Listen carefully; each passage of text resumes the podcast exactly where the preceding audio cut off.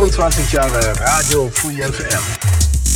Länger on air als Berblinger. Claudia, ich möchte mit einer ganz persönlichen Frage einsteigen. Äh, ich habe gelesen, äh, du hast dich in deiner Jugend, sage ich jetzt mal, in deinen jungen Jahren äh, sehr dem Theater zugewandt gefühlt. Du hast da Dramaturgie gemacht, also wo ich gedacht habe, warum jetzt eigentlich Dramaturgie? Viele Leute, die wollen ja eher Schauspieler, Schauspielerin werden.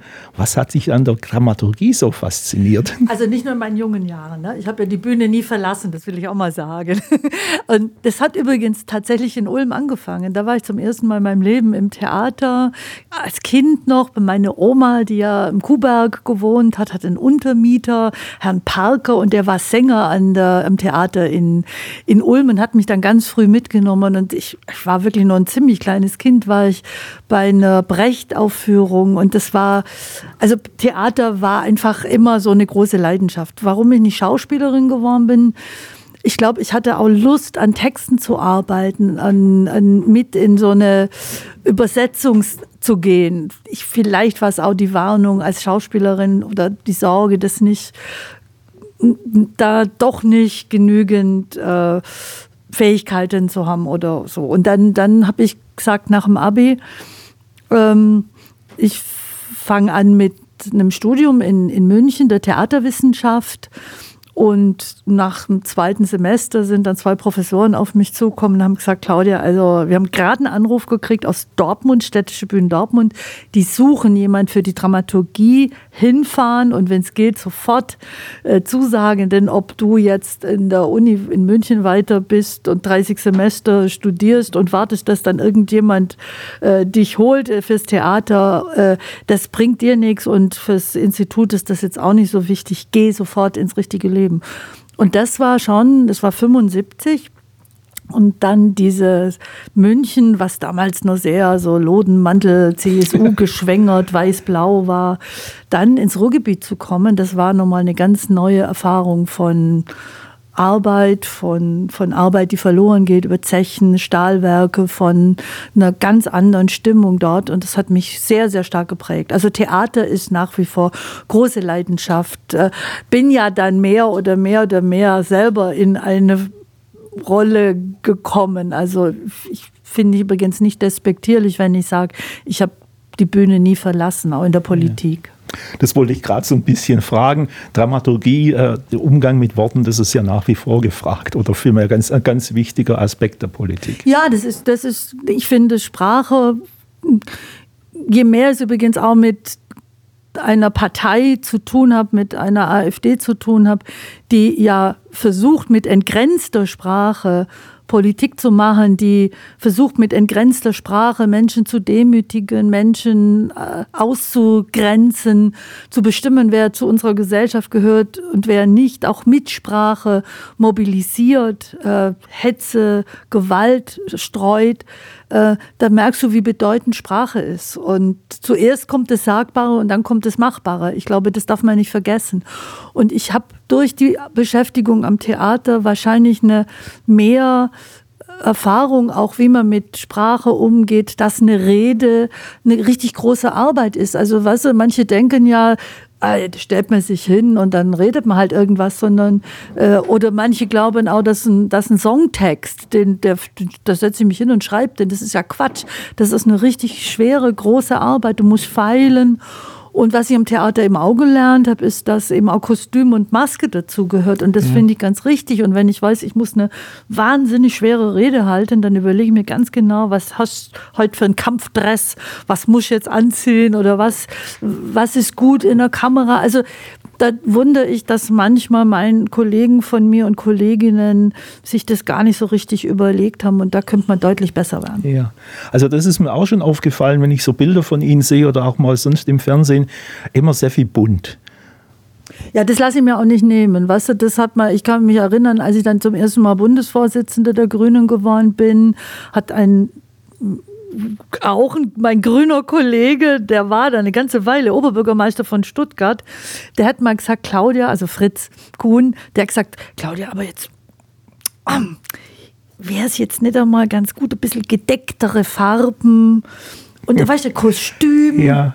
Und da sage ich, so weit kommt es noch. Ich bin ich und so, ich will so sein, wie ich bin. Und das muss ja zu mir passen. Ich muss mich jetzt nicht verkleiden oder irgendwie anpassen an irgendeinen Kleiderzwang, den es ja im Bundestag gab. Zum Beispiel immer, da müssten Männer immer Krawatte und so ein Zeug. Da denke ich doch gar nicht dran. Und das, glaube ich, in der Zwischenzeit wird einem das hoch anerkannt. Mhm. Jetzt, wenn wir nochmal auf den Bundestag zurückkommen, Claudia, du hast jetzt auch vorher die AfD angesprochen und dieser Rechtsruck, wie macht sich der, den man über durch die ganze Gesellschaft spürt, wie macht sich der jetzt eigentlich konkret im Bundestag bemerkbar? Was hat, du hast gerade vorher Es hat sich dramatisch verändert. Es hat sich wirklich dramatisch verändert. Es ist eine aggressive, eine aufgeheizte Stimmung. Und die Strategie ist wirklich so, ich habe es vorher schon gesagt, entgrenzte Sprache. Also wenn ich gebe dir mal ein Beispiel, wenn zum Beispiel vom entarteten Pass, Zitat, der entartete Pass, damit meinen die äh, Doppelpass. Also das, das gibt ja Menschen, aber uns im Bundestag, die sind halt, die haben die doppelte Staatsbürgerschaft. Äh, warum auch nicht? Deren Wurzeln sind zum Beispiel Iran oder Namibia oder manche haben es auch noch aus der Türkei. Äh, und warum sollen die ihre Wurzeln abhacken? Und die sind dann eben auch Deutsche geworden.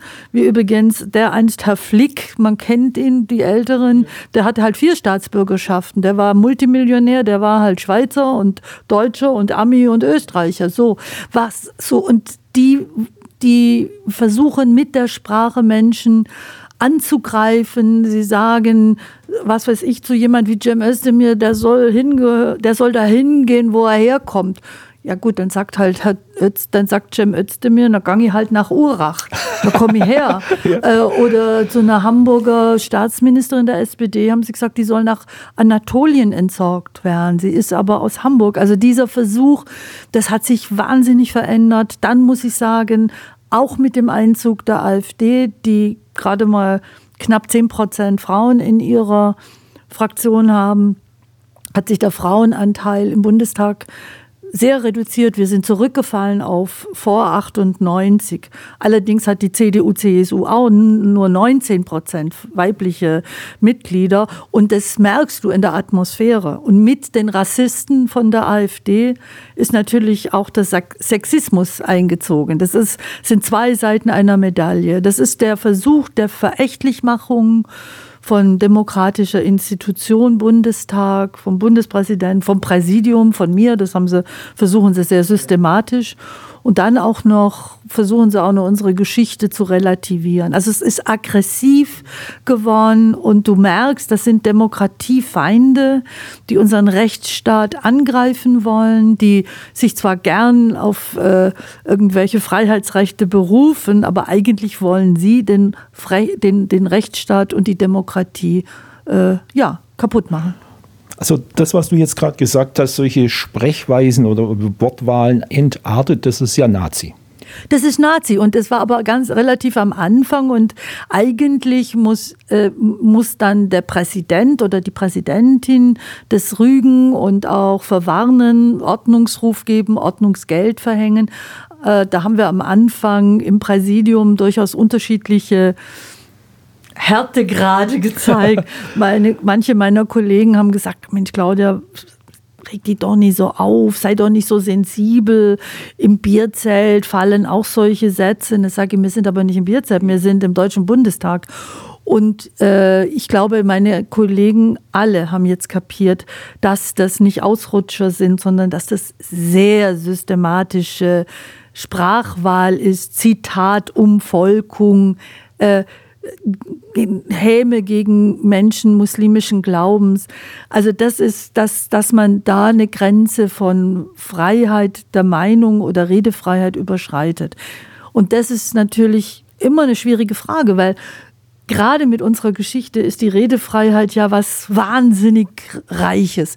Und die darf nicht angegriffen werden. Und die Meinungsfreiheit, die Meinung ist frei. Aber Meinung, Rassismus ist nicht Meinung. Rassismus ist Demütigung, ist Beleidigung, ist der Versuch, Menschen Angst zu machen und sie zum Schweigen zu bringen. Und das darf nicht möglich sein. Ja.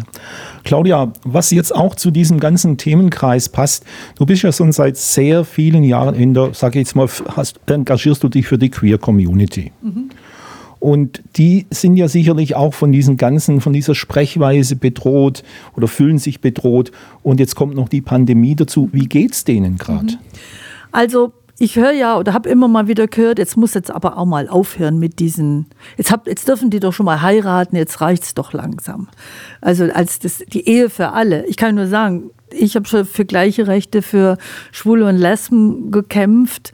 Äh, da es die Grünen noch gar nicht. Durch die Arbeit und das Zusammenleben mit Rio Reiser, der ein, der erste offen schwule Sänger war, den es in Deutschland gab, habe ich mitgekriegt, was es heißt, wenn du diskriminiert wirst aufgrund deiner sexuellen Orientierung. So, und dann haben wir gekämpft, gekämpft für gleiche Rechte, nicht nur ein bisschen gleiche Rechte. Äh, es ist auch, es ist Transsexualität dazugekommen, also die Bi, die Inter, die transsexuellen Menschen, deren Rechte äh, mitnichten gewährt sind und deren Würde mitnichten garantiert ist. Und das heißt, wir sind noch lange nicht am Ziel. Es gibt zwar das Eheschließungsrecht jetzt, ja, endlich. Ich habe immer gesagt, wer heiratet, wird schon sehen, was er davon hat. Aber gut, wer heiraten will, dem soll man es eben nicht äh, aus homophoben Gründen verbieten. Aber wir haben einen grauenhaften Entwurf eines transsexuellen Gesetzes. Wir haben immer noch nicht das gleiche Adoptionsrecht.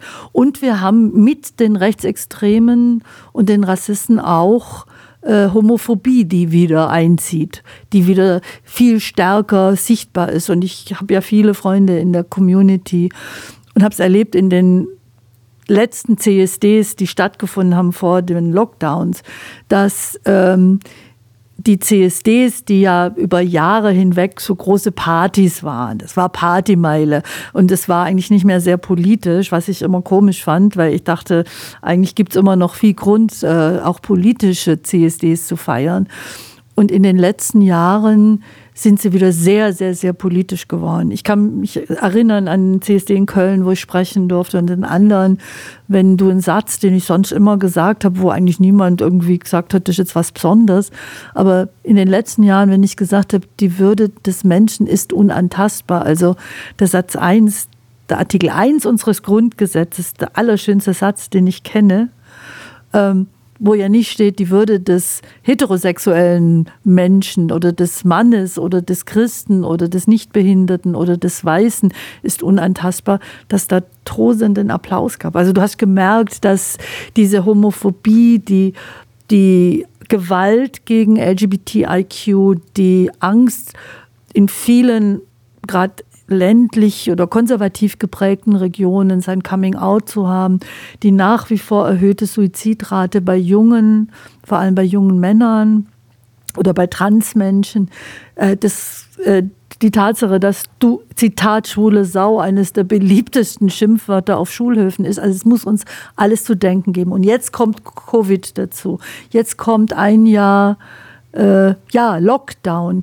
Ich höre jetzt von Beratungsstellen, dass gerade was junge Leute angeht aus der Community, dass für die das ganz schwere Probleme sind, dass sie ganz große Sorgen haben, ganz große Probleme haben, wenn sie, was weiß ich, in einem Elternhaus wieder zurück eingeschlossen sind, wo der Vater und die Mutter eben das nicht verstehen, was mit ihrem Kind ist und äh, das nicht akzeptieren wollen. Also wo sie in homophoben Strukturen leiden, wo es keinen Austausch gibt, gerade bei Jungen, dieser Austausch in diesen Communities, wie gehe ich um mit meinem Coming Out, wie gehe ich um mit dem, was für mich als Transmensch ähm, was es bedeutet. Also das ist ein riesen, riesen, riesen Problem und das kann natürlich eine virtuelle Beratung äh, nur bedingt auffangen. Ich hoffe also sehr, dass wir endlich, endlich, endlich die Testmöglichkeiten endlich flächendeckend haben, dass endlich geimpft wird,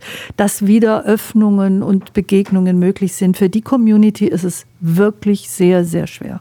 Und für gibt ja auch Senioren, in der Community oder Seniorinnen, aber es sind im, alte Menschen, die aus der Community sind und die erleben plötzlich eine irritierende Einsamkeit.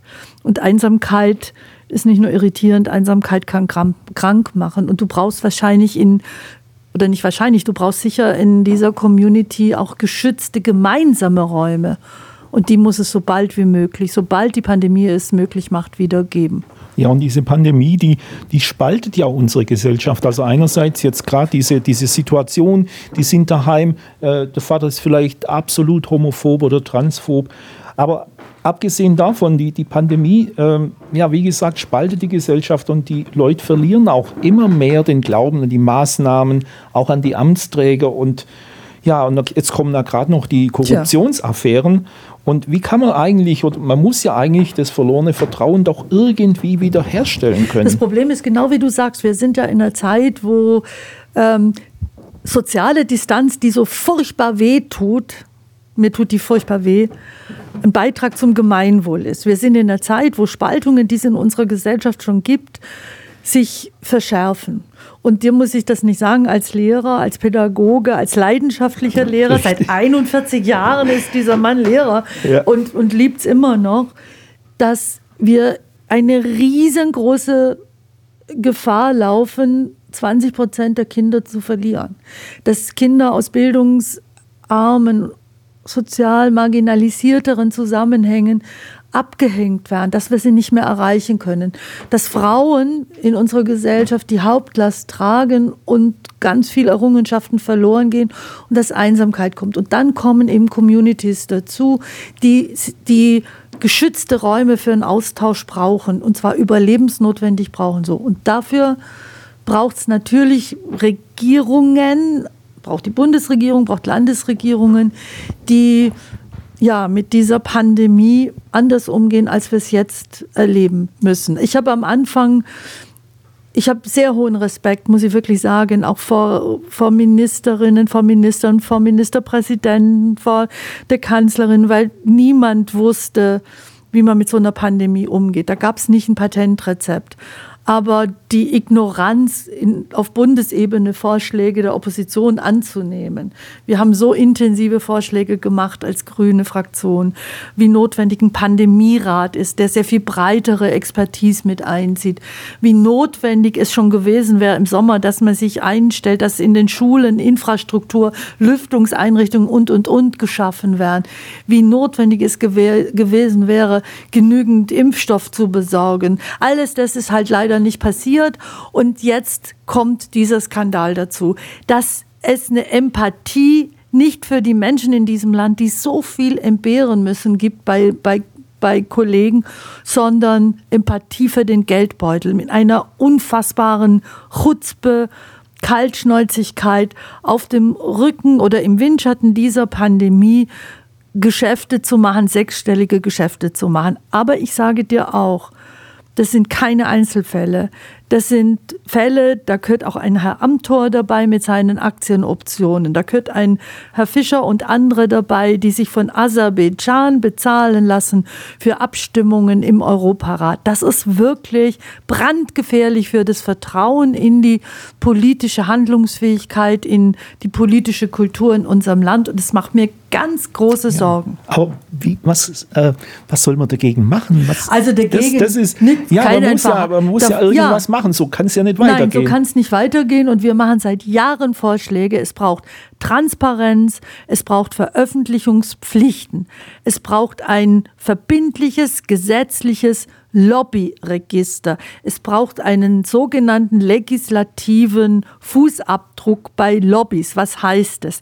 Das heißt, ich will wissen, welche Lobbyvertreter bei einem Gesetz mitgearbeitet haben. Also hat die Pharmaindustrie mitgearbeitet bei einer Gesetzgebung im Gesundheitsbereich, hat die, hat die Energiewirtschaft mitgearbeitet bei einem Klimagesetz, was ich gar nicht als Klimaschutzgesetz bezeichnen würde.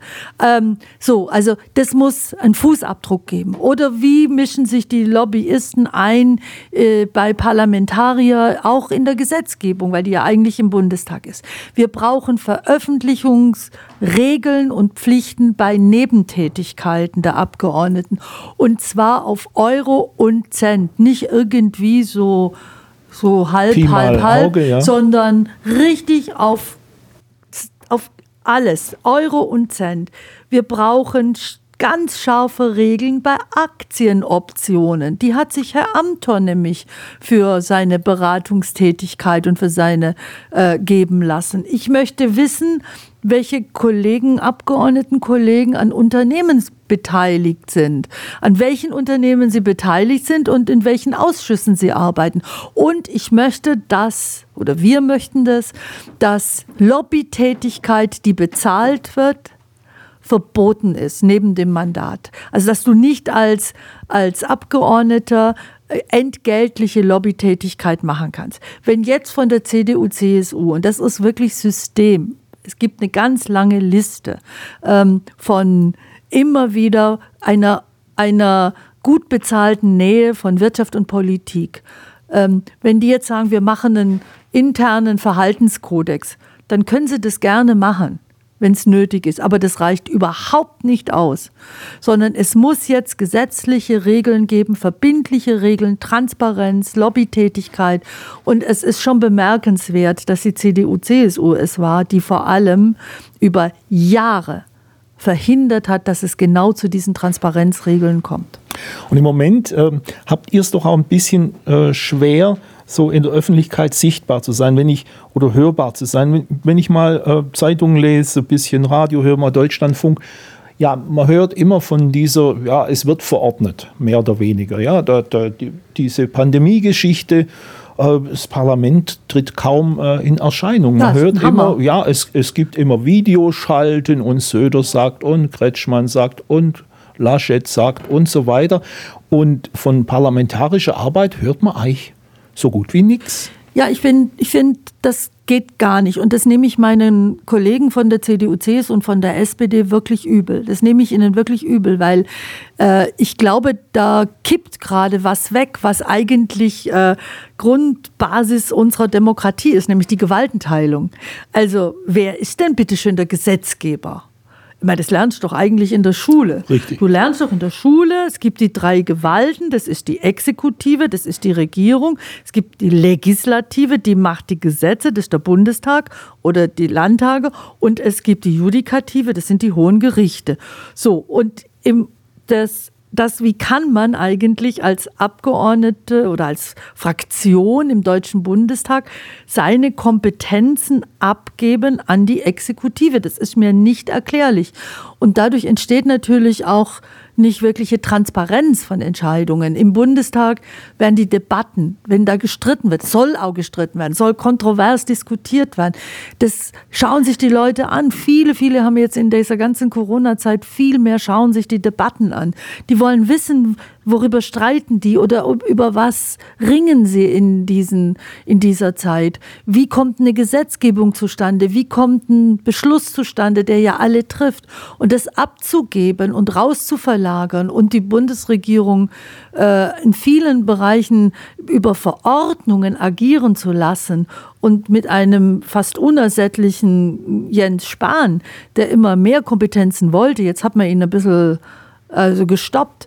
Ähm, das geht einfach nicht. Und da ist da, da will ich sagen, da müssen wir sehr, sehr, sehr aufpassen, dass nicht die Exekutive oder die Exekutiven sagen, ach, das hat doch ganz gut funktioniert. Das machen wir jetzt auch nach der Pandemie so weiter. Also es braucht eine Wiederbesinnung auf die Gewaltenteilung.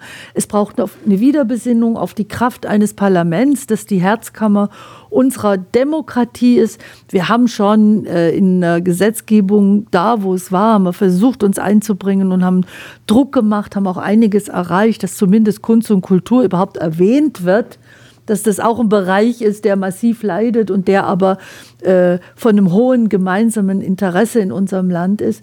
Aber äh, diese clandestinen, äh, nicht öffentlichen Runden der Ministerpräsidentinnen bei der Kanzlerin und der Bundestag darf dann am nächsten Tag darüber debattieren. Das geht eigentlich gar nicht. Der Bundestag muss die Debatten führen und dann muss der, dann kann die Regierung mit den Ministerpräsidentinnen, die natürlich demokratisch auch legitimiert sind, dann können die Schlussfolgerungen draus gezogen werden.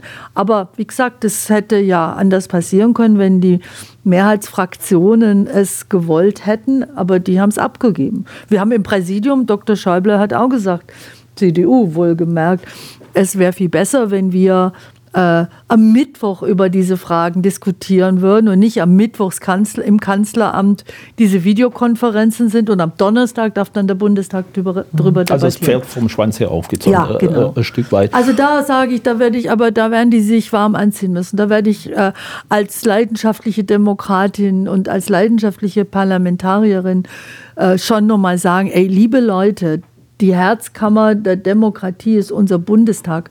Und die Menschen haben das Recht, die haben uns dahin geschickt. Und wir sind nur die Vertreter und Vertreterinnen der, der Bürgerinnen und Bürger in unserem Land. Und die haben das Recht zu erfahren, wie Entscheidungen entstehen und wie man bestimmte Abwägungen trifft, um zu einer Entscheidung zu kommen. Ja, und die, wenn ich es jetzt mal so ganz pauschal sage, und ich habe den Eindruck, die Medien spielen das Spiel im Moment mit, ein Stück weit.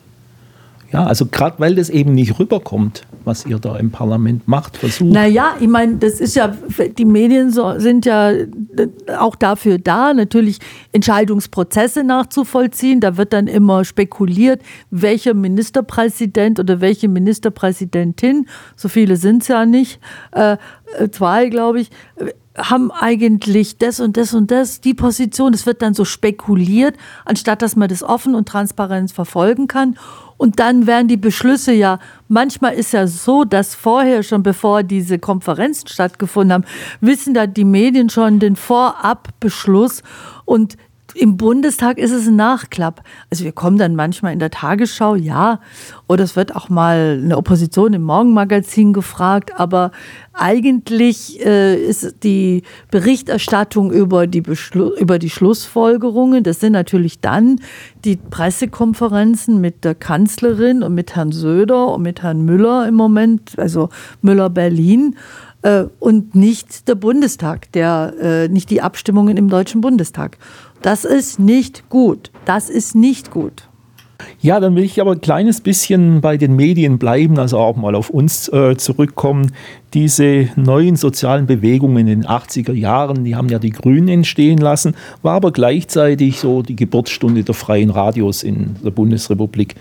Und die Sender, das sage ich jetzt mal ganz offen, wir sind uns treu geblieben, wir machen nach wie vor Programm mit Diversität. Mhm. Und äh, was können Sie jetzt als, oder was kannst du das, ist gut, verfall, dass ihr euch treu geblieben seid. Wir sind ja, uns auch treu geblieben. Ich, ich falle ich fall immer, ich fall jetzt doch wieder in das Sie, das ist so professionelle Deformation, nenne ich es, weil ich meine Schüler immer sieht, weil die sind alle über 15 und da hat sich das so eingebürgert. Und, äh, ja, das ist ja auch wichtig für 15-Jährige, ja, ja, dass, man, dass, man, dass man sie sieht. ja, nee, aber was, was könnt ihr machen, dass die freien Radios auch äh, sich in Zukunft keine Sorgen mehr machen, also keine Sorgen machen müssen wir müssen ja finanziert werden. Wir haben es ja vorher so ein bisschen äh, angesprochen also pass auf, ich glaube, geht. dass, dass äh, jetzt mache ich mal ein bisschen, jetzt hole ich noch mal ein bisschen größer aus. Wir sind in einem weltweiten Battle, Battle zwischen Demokratien und autoritären Regimen. Es sind immer mehr autoritäre äh, Demokratieverächter unterwegs. Äh, schau dir an, Brasilien mit einem faschistischen Präsidenten, viertgrößte Demokratie auf der Welt. Schau dir an, äh, was in den USA vier Jahre möglich war mit Trump und 75 Millionen haben trotzdem den immer noch gewählt. Schau dir an, was in Ungarn los ist, wenn ich da an die Medienlandschaft denke. Schau dir an, was in Polen los ist. Also, und zu einer Demokratie gehört die Gewaltenteilung, wo wir gerade drüber geredet haben, aber es gibt die vierte Gewalt in der Demokratie. Und das sind die Medien, das ist die Presse, das ist die unabhängige, freie Presse. Und die sind, die sind da, das ist, die äh, unterstützen oder garantieren das Recht auf Information.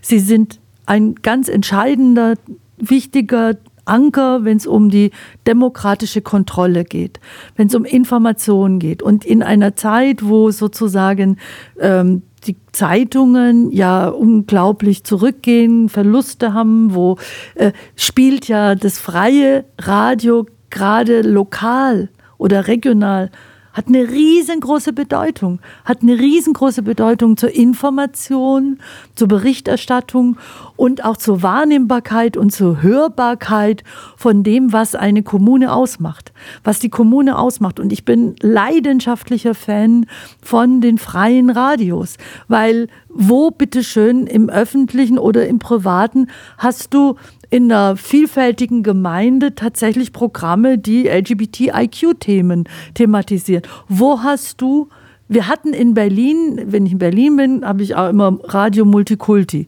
oder Cosmo. Ja, das hat mir direkt total zurückgefahren.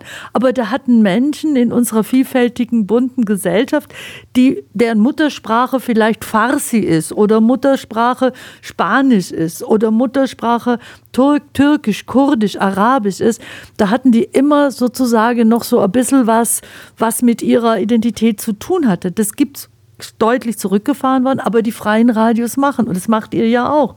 Free Radio in Ulm macht das auch, hat genau, äh, bildet sozusagen die Vielfalt der Gemeinde, der Stadt Ulm ab. Und das ist etwas, was, was Kit ist, der eine Gesellschaft zusammenhält. Und ich finde es überhaupt nicht nachvollziehbar, dass die Free-Radios, dass diese unabhängigen Radios so kämpfen müssen ums Überleben, dass sie so wenig Unterstützung bekommen. Und die erste wichtige Unterstützung wäre, dass man endlich anerkennt den Beitrag, den sie für den Zusammenhalt in unserer Gesellschaft, für das Gemeinwesen äh, leisten. Und deswegen müsste das steuerlich ganz anders äh, gehandhabt werden hast jetzt eigentlich ein schönes Schlusswort gesprochen, aber äh, jeder, der vielleicht mal meine Plattform hört, der weiß, es kommt, wenn der, wenn der Rudi Plattform macht, kommt noch was hinterher. Nämlich, also man könnte jetzt noch tausend Sachen fragen, aber wenn man sagt so, äh, was, wär, was würde dir jetzt noch am Herzen liegen, was habe ich jetzt nicht gefragt, was du jetzt noch unbedingt loswerden Also noch einmal, die Gemeinnützigkeit wäre wichtig für euch. Das ich meine generell richtig, jetzt, ja? Also generell. Äh, was du nicht gefragt hast, äh, was, meine, was meine tiefe Be Beziehung zu Ulm ist vielleicht noch. Zum einmal. Beispiel, ja. Also, dass ich geboren bin, da in der Nähe der Donau, dass ich am Kuhberg war, dass ich im Donaubad im Sommer war, dass ich mich zum ersten Mal schrecklich in Ulm verliebt habe, in Klaus. Klaus, wenn du mich hörst. Ich sage jetzt nicht, wie sein Nachname ist. Ich weiß ja nicht, was, was aus dem geworden ist. Ja. Im Donaubad. Ach, das war eine Sommerliebe. Wie alt war ich da? 12, 13, sowas. Ähm, äh, und äh, ja, das, was die Wurzeln immer noch sind, die ich, die ich, die ich in Ulm habe. Ich habe immer noch meine ganz liebe Cousine Ingrid hier und wir treffen uns ab und zu, haben uns immer, haben uns nach langer Zeit auch wieder getroffen, waren in der Forelle beim Essen und haben, waren auf dem Weihnachtsmarkt.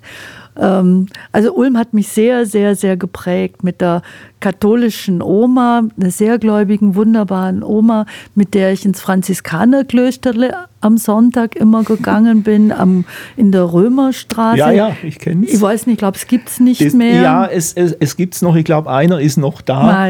Ähm, also ich wohne ja ganz in der Nähe. Ja, der Aukuberg. Ja, Geige, Geigerberg. Geil, Geigerberg, ja. Und im Franziskanerklösterle, da gab es diese Franziskus-Statue. Und das hat mich wahrscheinlich sogar wirklich stark geprägt, weil das war dieser arme Mönch, ja. der nicht einmal Socker hatte, Arkit, bloß Sandale. Und um ihn rum waren Tiere und Pflanzen und Blumen und er hat das glücklichste Lächeln, das man sich vorstellen kann.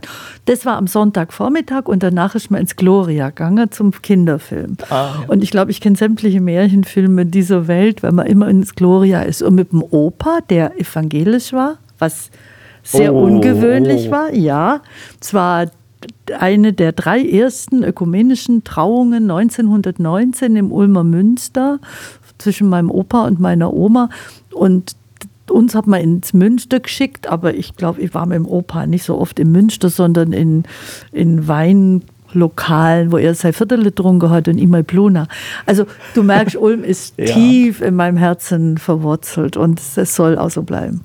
Das heißt also auch für uns ein, ein Vorteil, weil wir sind ein Stück weit auch äh, Ulm, ja, wir, wir vertreten die Stadt und du hast ja auch vorher so den den Begriff mit der Gemeinschaft oder so geprägt. Es gibt ja im englischsprachigen Raum, nennt man solche Radios wie uns ja Community Radios. Ja, ja. ja. Und ich glaube, das ist ein ganz wichtiger Aspekt und ich habe so das Gefühl, wir liegen dir sehr am Herzen. Weißt du was, ich sagte auch eins, in dieser Zeit der Distanz, wir haben ja alle gespürt, was Distanz mit uns macht. Jetzt braucht es Zusammenhalt. Das hört sich paradox an, aber ich glaube, jetzt gerade braucht es Zusammenhalt. Und Free Radio in Ulm macht genau diesen Zusammenhalt, ist der Kit, der diese Stadt mit zusammenhält. Und das ist der unglaubliche Wert von euch. Und deswegen danke, große Ehre, Freude, dass ich hier sein durfte. Gerne mal wieder. Wenn dann Ulm einen eigenen grünen Bundestagsabgeordneten hat. Es wird nämlich auch Zeit, wenn Marcel hoffentlich im nächsten Bundestag ist und dann Ulm auch aus einer grünen Perspektive vertreten kann. Das ist überfällig im Deutschen Bundestag.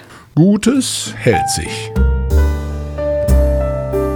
Seit 25 Jahren. Free.